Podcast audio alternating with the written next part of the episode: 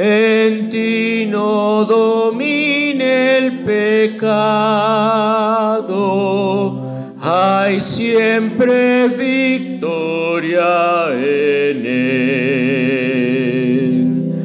Pon tus ojos en Cristo, tan lleno de gracia y amor,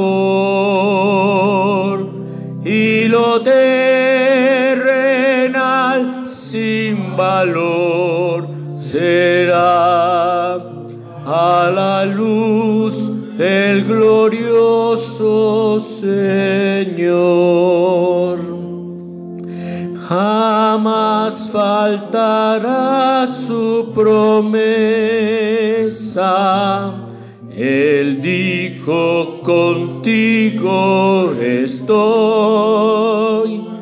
Al mundo perdido ve pronto y anuncia la salvación hoy.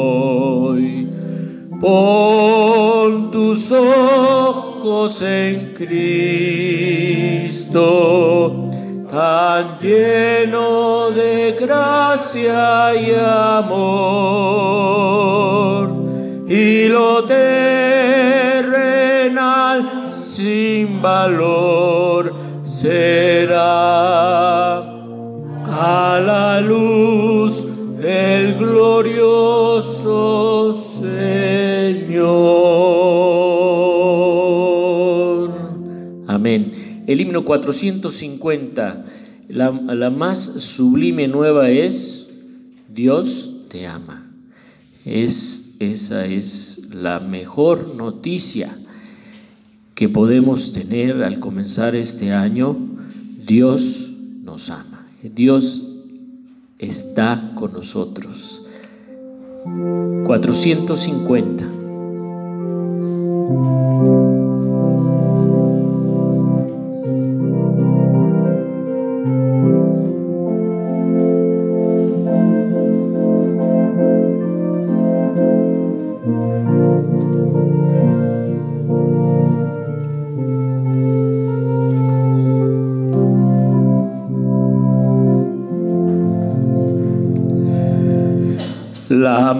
Sublime nueva es Dios te ama. Su gracia ahora puedes ver, Dios te ama. Si en oscuridad tú vas, Él tu senda alumbrará. En su amor seguro estás, Dios te ama. Y cuando deprimido estés, Dios te ama. Oh Dios, haz. Ves, Dios te ama. Cuando sufras el dolor, o si vives con temor, Mira al cielo y ten valor, Dios te ama. y aunque lejos del estés, Dios te ama. Ya no demores en volver, Dios te ama. Si rebelde fuiste ayer, hoy perdón podrás tener. Oh, confía en su poder, Dios te ama. Amén, amén. El Señor está con nosotros, el Señor cuida de, nosotros. Y hay un himno que se llama Oh, qué amigo nos es Cristo. Es el himno 409. Oh, qué amigo nos es Cristo.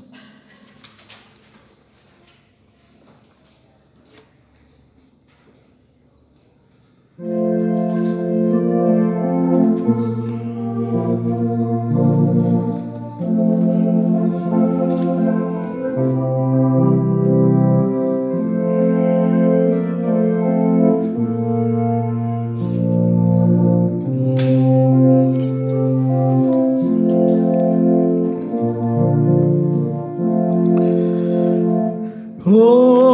qué amigo nos escribe. Cristo, Él llevó nuestro dolor y nos manda que llevemos todo a Dios en oración. Vive el hombre desprovisto soy santo amor. Esto es porque no llevamos todo a Dios en oración. Vives débil y cargado de cuidados y temor Jesús refugio eterno, dile todo en oración. Te desprecian tus amigos, cuéntaselo en oración. En sus brazos de amor tierno tendrá tu corazón. Jesucristo es nuestro amigo, de esto prueba nos mostró, pues sufrió el cruel castigo que el culpable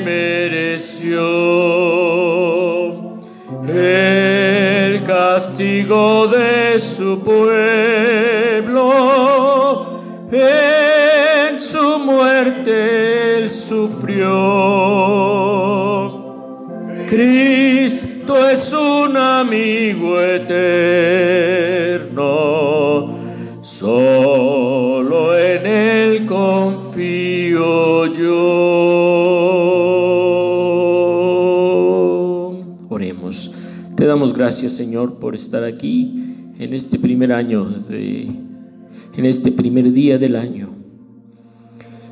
Y, Señor, te rogamos que nos guíes ahora al considerar tu palabra para nosotros. Tú sabes las necesidades que tenemos, las preocupaciones, los deseos, las dudas. Tú conoces nuestros corazones, Señor. Y sabes que necesitamos, Señor. Y te pedimos que tu palabra pueda ser el alimento espiritual para nosotros. Guíanos, Señor, ahora al considerar tu palabra. Te lo rogamos, Señor, en el nombre de Jesús. Amén. Tengan la bondad de sentarse, mis hermanos.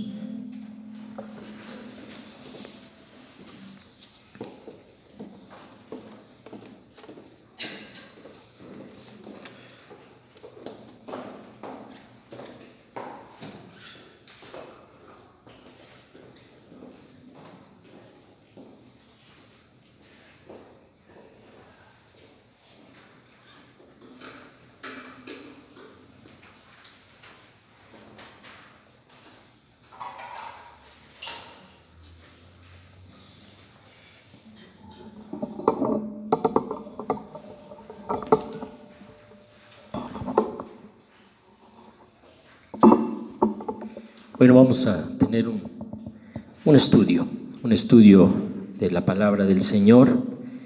Y hoy eh, quiero compartir con ustedes eh, un, eh, un tema que a mí me, me parece importante en este momento. Y vamos a participar todos leyendo y el Señor nos va, nos va a dirigir. Eh, este tema es las pruebas de la fe. ¿Sí? Eh, y en la historia del pueblo de Dios hubo muchos personajes que fueron probados en su fe. Una prueba de la fe es un desafío, una adversidad, una circunstancia que es difícil superar, un peligro que hay que enfrentar, una crisis que hay que soportar, una enfermedad que hay que sufrir, una tarea que hay que realizar, una tragedia que hay que padecer, un dolor que hay que aguantar, en fin, una prueba de la fe es un horno por el que Dios hace pasar a todos aquellos que recibe como hijos. Porque el apóstol Pablo afirmó, es necesario que a través de muchas tribulaciones entremos en el reino de Dios. Y estas son las distintas pruebas que nosotros sufrimos, las pruebas de la fe. Entonces las diversas pruebas no son opcionales. Alguien podría pensar que eh, las dificultades, las adversidades, podemos evitarlas. Cuando nosotros confiamos en Dios, eh, podríamos pensar que no nos van a ocurrir dificultades o enfermedades o adversidades. Inclusive hay una iglesia que anuncia, pare de sufrir, ¿verdad? Venga con nosotros y pare de sufrir, eh, como si buscar a Dios fuera el final del sufrimiento, pero no es así. Eh, el Señor nos ha enseñado que es necesario pasar por muchas tribulaciones, adversidades, dificultades para entrar en el reino de Dios. Y por eso el Señor nos, nos hace pasar por estas tribulaciones para entrenarnos, ¿sí? Son parte del entrenamiento que Dios nos propone como hijos suyos. Y, veamos enseguida algunos personajes bíblicos en las pruebas que enfrentaron y la respuesta de fe que ejercitaron. Y también la recomendación que hacen algunos apóstoles acerca de las pruebas.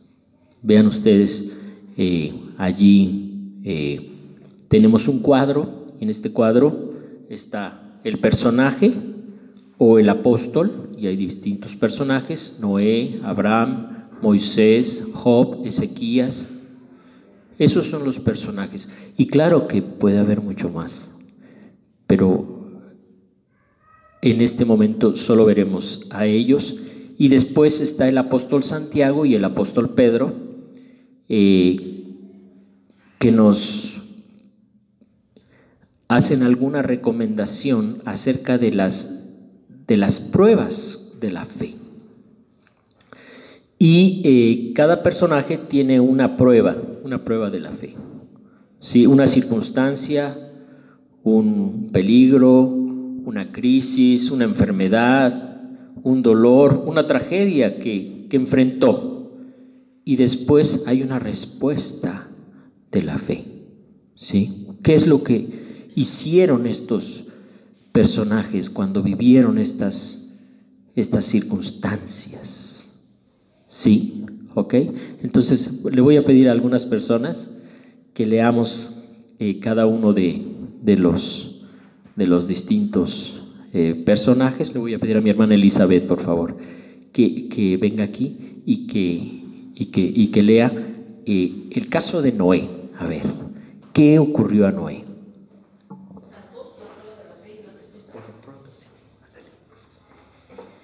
En Noé. Noé fue advertido del diluvio que Dios haría caer sobre la tierra y creyó sin poder verlo, mientras otros no escucharon ni creyeron a Dios. Hebreos 11:7.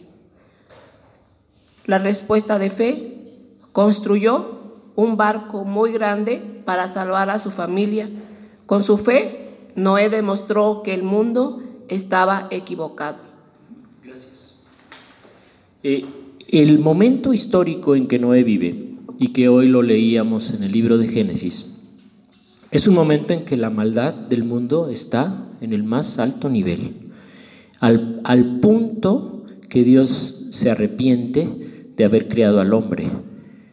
Y Dios dice, me arrepiento por haber creado al ser humano porque la maldad se ha multiplicado.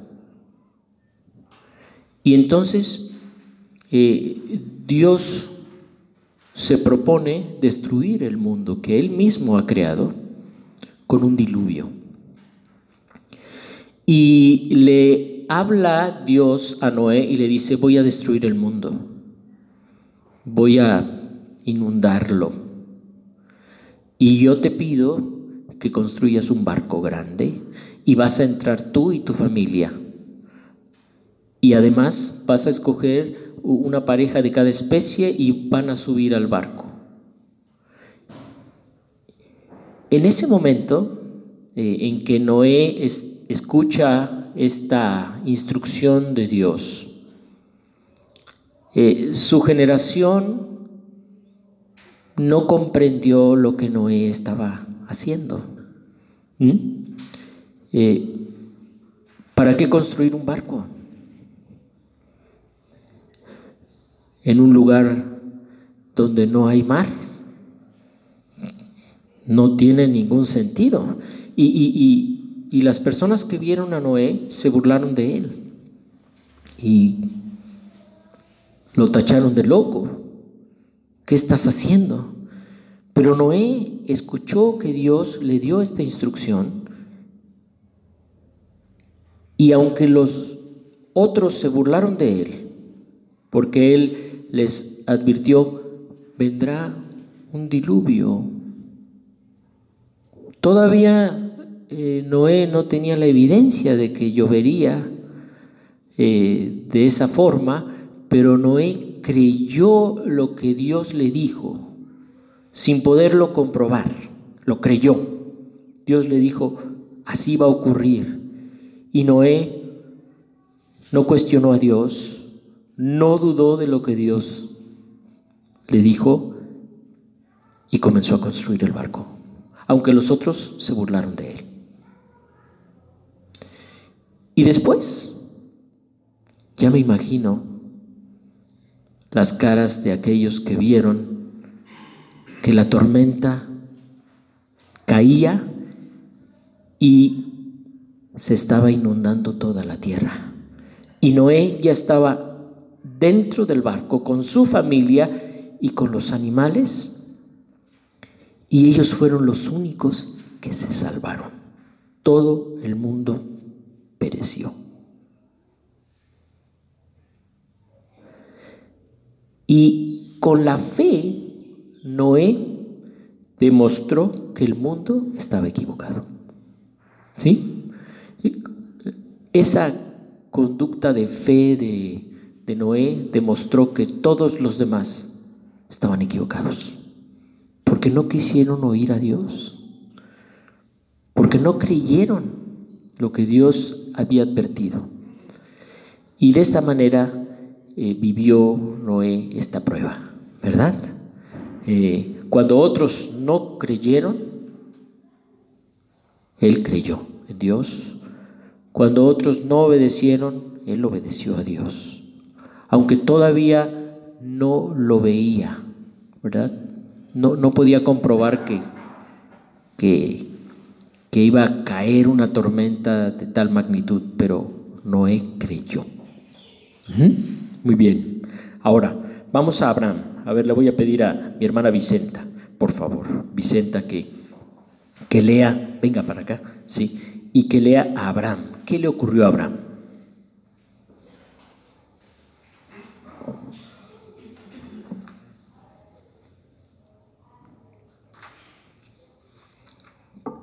Abraham, Dios pidió a Abraham ofrecer a Isaac su hijo como sacrificio cuando Dios le había prometido que Isaac tendría más hijos. Génesis 21, 12, Hebreos 11, 17, 19. Respuesta de la fe. Procedió a sacrificar a su hijo, pero un ángel lo detuvo. Pensó que Dios es poderoso para levantar muertos. Gracias. Eh, hay un cuadro de Rembrandt, el pintor holandés, eh, donde está Abraham eh, con una espada a punto de sacrificar a su hijo, Isaac, y tiene un altar ya listo, está ah, la leña puesta y, y Abraham está a punto de matar a su hijo, pero un ángel lo detiene. ¿Sí? Eh, esa fue una prueba para, para, para Abraham. Ustedes recuerdan que Abraham era un anciano, que su esposa Sara era estéril y no podían tener hijos. Eh, sin embargo, Dios les dio la promesa de que tendrían un hijo y, ese hijo eh, sería el, comienzo de una gran descendencia. Y ese hijo se llamó Isaac. Isaac porque eh, se rieron. ¿Cómo vamos a tener un hijo a esta edad? Eran los dos viejos y, y Sara estéril. Pero Dios les dio un hijo a esa edad. Y después de que Dios les dio un hijo, a Dios eh, se le ocurre decirle a Abraham, ahora vas a sacrificar a este hijo. Entonces era, era un, un acto que no correspondía a lo que Dios había dicho. ¿sí? Eh, Dios le había eh, dicho a Abraham, vas a tener una gran descendencia a través de Isaac. Y ahora le está pidiendo que sacrifique a su hijo. Es una contradicción, ¿verdad? Es, un, es una decisión eh, irracional, no tiene sentido. Sin embargo, Abraham decide hacer lo que, lo que Dios le, le pidió. ¿Sí? Eh, para ningún padre ha de ser fácil eh, ofrecer como sacrificio a un hijo. Pero Abraham eh, tuvo esta instrucción de Dios y estaba a punto de hacerlo cuando el ángel lo detiene. ¿Sí? Dios lo probó de esa manera. Y Abraham pensó que aunque él matara a su propio hijo Isaac, Dios podía resucitarlo. ¿Sí? Esta es la fe de Abraham. Que cree que Dios puede resucitar a los muertos. Y por eso Abraham procedió a, sacrificar a su hijo, pero la decisión de Abraham bastó para que Dios lo detuviera. Ya, ya, ya sé que me vas a obedecer, es suficiente. Y allí lo detuvo el ángel antes de que matara a Isaac. Esta es la fe de Abraham, ¿verdad? Eh, cuando Dios le da una instrucción que parece irracional, sin sentido, contradictoria, Dios espera que, que Abraham le obedezca y Abraham le obedeció, aunque estas instrucciones no eran, no eran muy coherentes, ¿verdad? Lógicas. Ahí está, Abraham obedeciendo al, al Señor. ¿Sí? Confiando en que Dios puede resucitar a su hijo, aunque estuviese muerto. Y veamos a Moisés. A ver, mi hermano, mi hermano Luciano. Moisés, a ver, dinos, Ven, ven, para que leas a Moisés.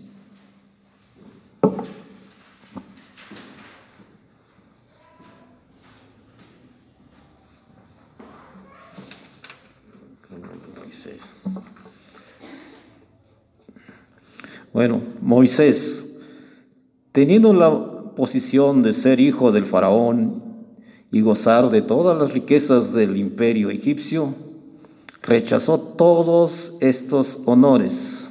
Hebreos 11, 24 al 26. En respuesta a la fe, dice, Moisés decidió no disfrutar los placeres pasajeros del pecado, al contrario, decidió sufrir junto al pueblo de Dios, prefirió sufrir por el Mesías que, que tener todos los tesoros de Egipto porque estaba esperando la respuesta, la recompensa de Dios.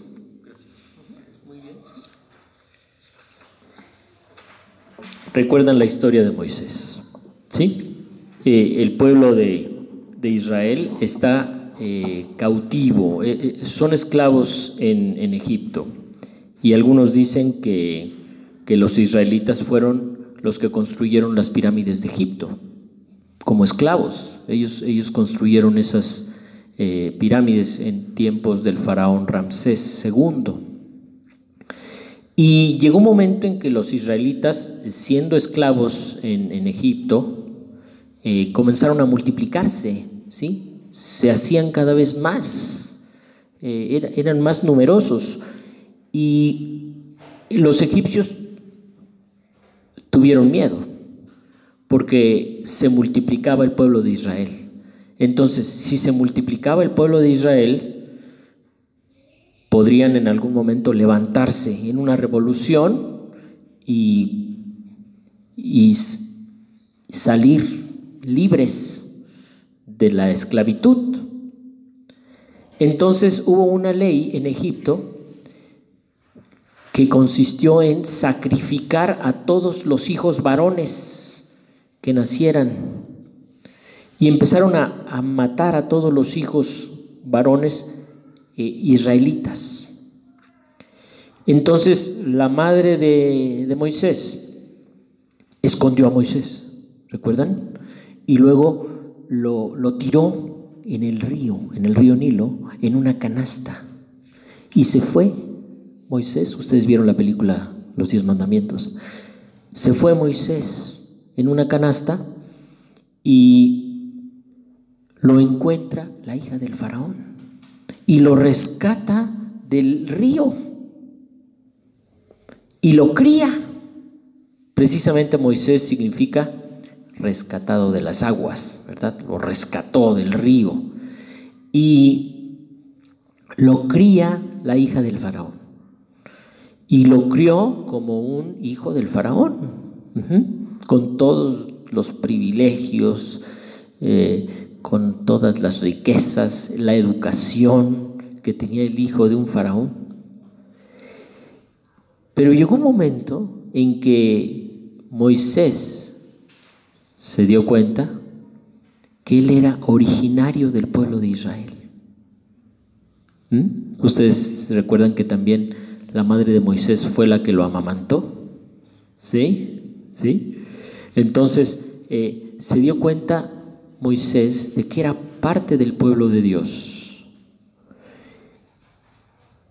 Y hay un momento en que Moisés se da cuenta que eh, un egipcio maltrata a un, a un israelita y él lo defiende y lo mata. Entonces el pueblo de Israel comenzó a verlo con, con cierta sospecha. Y después Dios llamó a Moisés y le dijo, yo te voy a dar una tarea, tú vas a ser el que libere a mi pueblo de la esclavitud en Egipto. Moisés, como adulto, decidió obedecer a Dios. ¿Sí? Pudo haber eh, él decidido quedarse con la familia del faraón del lado de los egipcios, pero prefirió obedecer a Dios, prefirió eh, cumplir con la tarea que Dios le daba y formar parte del pueblo de Israel. Y es exactamente lo que, lo que hizo. Sufrió junto con el pueblo de Dios. ¿Sí? Y recuerdan que Moisés le dijo a Dios, pero yo no puedo hablar. Yo no tengo facilidad de palabra para enfrentarme con el faraón. Y Dios le dijo, no te preocupes, Aarón, tu hermano, te va a ayudar. ¿Sí? Y así fue que Aarón y, Moisés eh, se enfrentaron al faraón y ejecutaron las diez plagas sobre el pueblo egipcio. ¿Se acuerdan ustedes? Las langostas. Eh, después eh, el, río Nilo se convirtió en sangre. muchas muchas señales que Dios, que Dios hizo para convencer al, al faraón de que dejara salir al pueblo de Israel de Egipto. Y la última fue que todos los, los, los primogénitos murieron porque el ángel pasó aquella noche eh, con una espada en todas las casas de los egipcios y de los israelitas. Y así fue que Moisés eh, decidió eh, hacer lo que Dios le dijo. Entonces, no se conformó, no quiso disfrutar de todas las riquezas con, con el faraón egipcio, sino que él prefirió sufrir con, con el pueblo de Israel y hacer la tarea que Dios le había dado. Esta es la fe de Moisés, ¿verdad? Eh, así, así fue que enfrentó esta tarea que Dios le dio. ¿Eh? Dios le ayudó para realizar esta tarea. Bien, ahora vamos a ver a Job. A ver, Leslie, ven por favor, para que leas eh, qué le ocurrió a Job.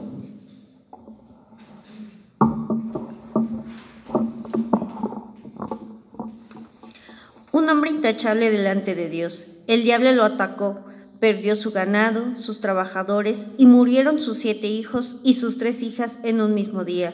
Luego enfermó llagas dolorosas en su cuerpo. Su esposa le aconsejó maldecir a Dios y morir. La respuesta de fe. Job no se quejó de su tragedia frente a Dios. En actitud de adoración dijo, el Señor dio y el Señor quita. Alabado sea el nombre del Señor. Job 1.21. Y le dijo a su esposa, vamos a recibir de Dios lo bueno, pero no lo malo. Job 2.10. Gracias, gracias Leslie.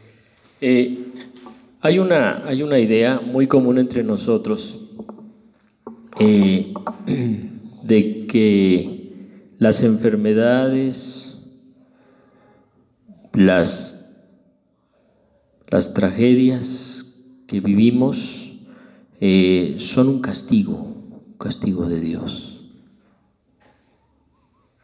¿Verdad? Y, solemos juzgar así a las personas. ¿eh?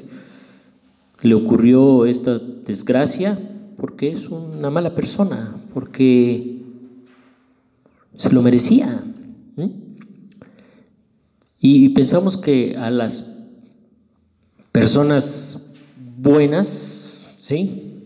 No les van a ocurrir desgracias. Pero Job es un ejemplo de que sí le ocurren tragedias a las personas que buscan a Dios, que aman a Dios, que son intachables como Job.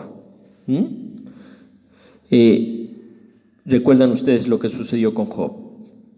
Dios le dijo al diablo, si ustedes lo leen en el libro de Job, Dios le dijo al diablo, ¿ya viste a mi siervo Job? Es intachable, es un hombre fiel. Y el diablo le dijo, ¿pero cómo no va a ser fiel? Si es un millonario, tiene todo el ganado que quiere, tiene trabajadores, tiene toda la riqueza. Era el, gran millonario del oriente, Job, así algo semejante a Slim aquí. Eh, tiene todas las empresas, tantos trabajadores, gana una fortuna. ¿Cómo no va a hacerte fiel si es un rico, millonario? Y entonces Dios le dijo al diablo, ok, quítale todo lo que tiene. Te doy permiso de que le quites todo lo que tiene. Y así fue que el diablo empezó a quitarle todas sus posesiones, todo su ganado, lo perdió. Sus trabajadores murieron. Tenía diez hijos, siete hijos y tres hijas, y murieron en un mismo día.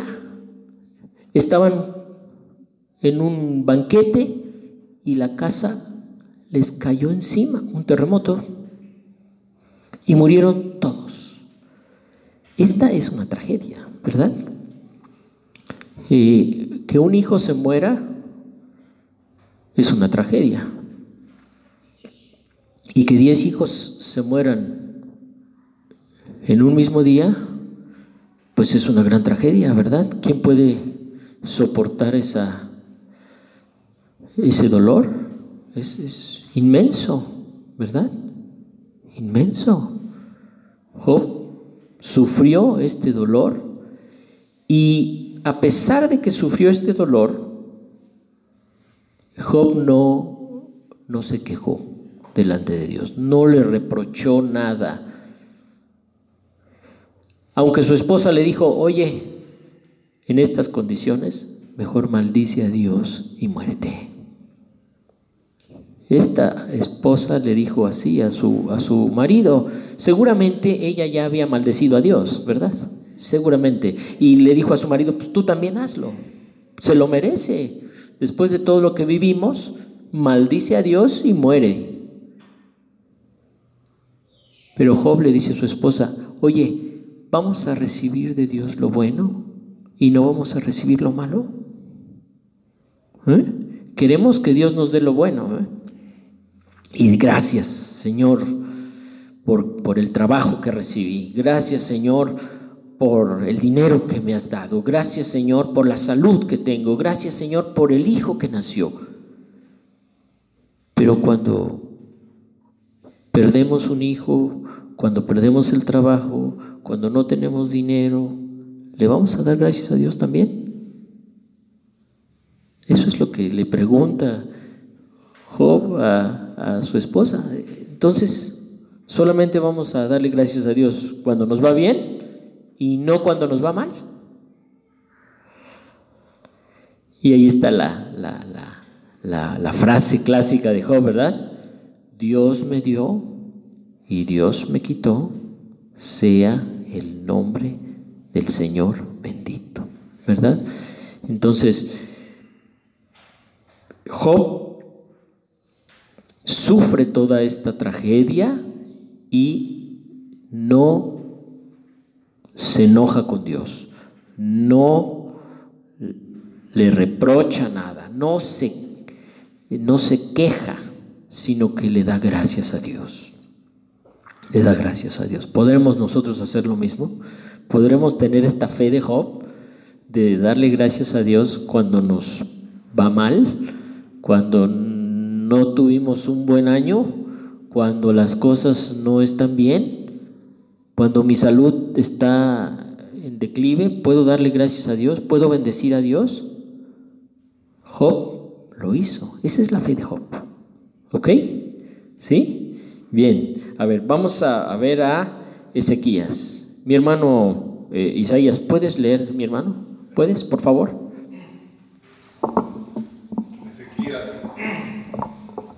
prueba de la fe, el rey Ezequías reinó en Judá desde que tenía 25 años. Destruyó los santuarios a otros dioses, rompió en pedazos la serpiente de bronce, ya que los israelitas la adoraban. Segunda de Reyes 18. Ezequías se enfermó y estuvo al borde de la muerte. El Señor le dijo, pon tus asuntos en orden, porque vas a morir, no vas a sanar. Isaías 38, 1 y 2. El rey Ezequías oró al Señor Así oró el rey Ezequías, Señor, recuerda que yo siempre te he servido de, todo corazón y he hecho lo que te agrada. Isaías 38, 2 y 3. Ezequías lloró amargamente, el Señor le envió este mensaje por medio del profeta Isaías. He oído tu oración y he visto tus lágrimas. He añadido 15 años a tu vida. Isaías 38, 4 al 6. Sí. Ezequías era un rey y, no era un rey malo, ¿eh? Era un rey que había obedecido a Dios, que adoraba a Dios. Inclusive cuando en Israel había otros dioses, él destruyó sus, sus imágenes, eh, rompió en pedazos una serpiente de bronce que los israelitas adoraban. Sí, era un rey que adoraba a Dios, pero enfermó, enfermó. Y, y Teniendo esta enfermedad, llagas en todo el cuerpo, recibió la noticia de que no sanaría. ¿sí? El rey recibió la noticia del profeta Isaías que le dijo, ¿sabes?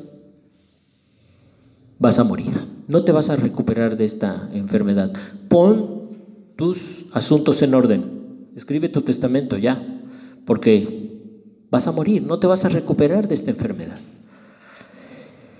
Entonces Ezequías, en esta enfermedad, y sabiendo que su muerte estaba cercana,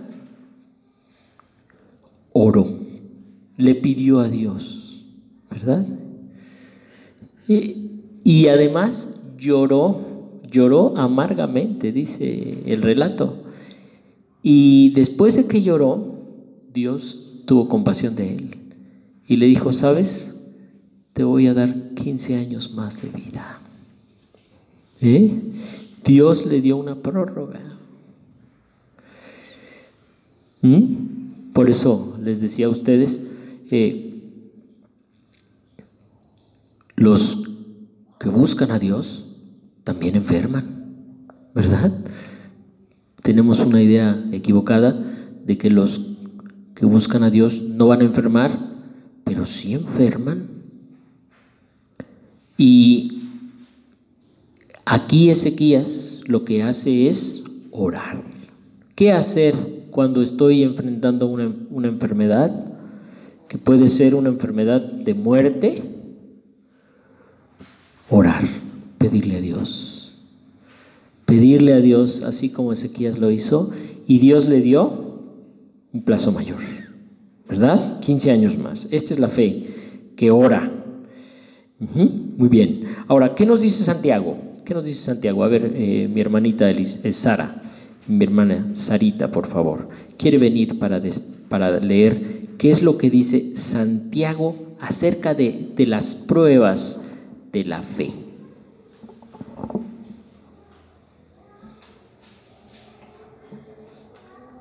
Dice, hermanos míos, alégrense cuando tengan que enfrentar diversas dificultades. Ustedes ya saben que así se pone a prueba su fe y eso los hará más pacientes. Y ahí dice Santiago de 2 al 3. Ahora bien, la paciencia debe alcanzar la meta de hacerlos completamente maduros y mantenerlos sin defectos. Gracias.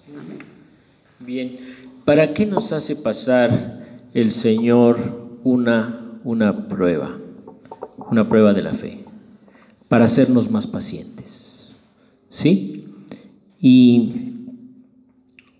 aquí el apóstol Santiago nos recomienda que cuando tengamos dificultades, estemos alegres, ¿sí? En otras palabras, como decimos en México, al mal tiempo, buena cara, ¿sí? Hay que tener una buena actitud cuando estamos eh, enfrentando dificultades, porque si tenemos una mala actitud, pues agregamos otra dificultad. Mejor hay que tener una buena actitud, ¿sí? Y dice el apóstol Santiago, considérense dichosos, alégrense, porque saben que, que en estas dificultades que ustedes tengan, y, y puede haber muchas dificultades, ¿verdad? Dificultades de salud, familiares, laborales, económicas, cada uno tenemos muchas dificultades. Pues cuando enfrenten esas dificultades, considérense dichosos. ¿Por qué? Porque Dios nos hace pasar por estas dificultades, ¿para qué? Para enseñarnos la paciencia. Para hacernos pacientes. ¿Sí? Entonces, la paciencia debe alcanzar la meta de hacernos más maduros cabales, ¿sí? Así que no nos enojemos cuando tenemos dificultades, sino consideremos que Dios nos está haciendo pasar por estas dificultades para hacernos más pacientes. ¿Sí? ¿De acuerdo? Sí, a ver mi hermano Efraín. Mi hermano Efraín, ¿qué nos dice Pedro acerca de, de ven para acá, mi hermano? de las pruebas.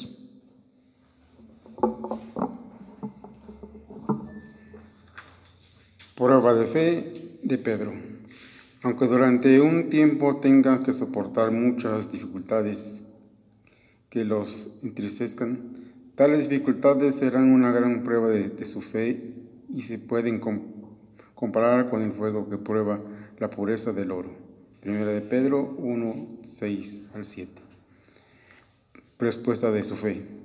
Pero su fe es más valiosa que el oro, porque el oro no dura para siempre. En cambio, la fe que sale aprobada de la prueba dará alabanza, gloria, honor a Jesucristo cuando Él regrese. Primero de Pedro 1.7. Amén. Gracias.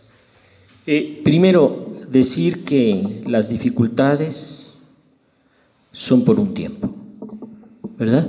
Como decimos aquí en México, eh, no hay mal que dure 100 años ni persona que pueda soportarlo. Si enfrentamos alguna dificultad, es por un tiempo. Es por un tiempo. No va a ser para siempre, es por un tiempo. Y claro que nos entristecen las dificultades, pero estas dificultades, estas pruebas son comparadas con el fuego que purifica el oro. Ustedes saben que hay distintos tipos de oro, ¿verdad? No todo lo que brilla es oro. Hay, hay oros que son más puros que otros. Y, y el fuego es lo que purifica el oro. Entonces, la fe, nuestra fe, tiene que purificarse. ¿Eh? Tiene que hacerse más robusta, más fuerte, más firme, más fiel. ¿Y cómo? Enfrentando las dificultades. Dios nos hace pasar por estas dificultades, que son como el fuego, para purificarlo. Y claro que nuestra fe vale más que el oro. ¿Qué vale más? ¿Tener una billetera llena de dólares o tener la fe en Dios? ¿Qué vale más? Los dólares se acaban, pero la bendición de Dios nos enriquece. La bendición de Dios no se termina. Entonces, si nosotros confiamos en Dios, Dios nos va a ayudar en todas las circunstancias. ¿Sí? Y va a llegar un momento en que nuestra fe sea aprobada. Pasó la prueba, ¿eh? Pasó la prueba, resistió. Eh, y el Señor nos envía estas pruebas para hacernos más pacientes. Terminemos la conclusión. Diversas dificultades tuvieron que enfrentar quienes confiaban en Dios, pero no se dieron por vencidos, sino mantuvieron su fe y lealtad inquebrantables al Señor. Las pruebas de la fe son inclusive para quienes obedecen al Señor y purifican su fe. Nos hacen más pacientes y por lo tanto maduros y cabales. Las pruebas duran por un tiempo hasta que el Señor logre desarrollar en nosotros la paciencia y madurez espirituales. La fe se muestra en la oración y valentía frente a las dificultades. Dios no espera que nosotros tengamos miedo cuando enfrentamos las pruebas, ¿verdad? Los desafíos, las crisis, las enfermedades, ¿sí? Hay personas que tienen una enfermedad y pueden deprimirse o tienen un problema y, se entristecen y, se aíslan y, y no le piden a Dios. Pero Dios espera que nosotros, cuando enfrentamos dificultades, seamos valientes. Y oremos y le pidamos y, y oremos así como Ezequías y seamos fuertes como, como Job frente a una tragedia, podamos mantenernos fieles al Señor. Así que que Dios los bendiga, mis hermanos, eh, que el Señor nos, nos fortalezca para, para enfrentar las pruebas que, que vienen. Yo quisiera decirles que este año no vamos a sufrir, ¿verdad? Que nadie va a sufrir, pero eso es una ilusión, eso no es cierto. Cada uno tendremos un sufrimiento, ¿sí? Una dificultad. Pero frente a estas dificultades, hay que actuar con fe, con oración, con valentía. Y el Señor nos va a ayudar, ¿verdad? Amén, amén. Pues vamos a compartir la cena del Señor. Le voy a pedir a mi hermana Elizabeth y a mi hermano Efraín, por favor, que, que nos, que nos ayuden para compartir la cena del Señor.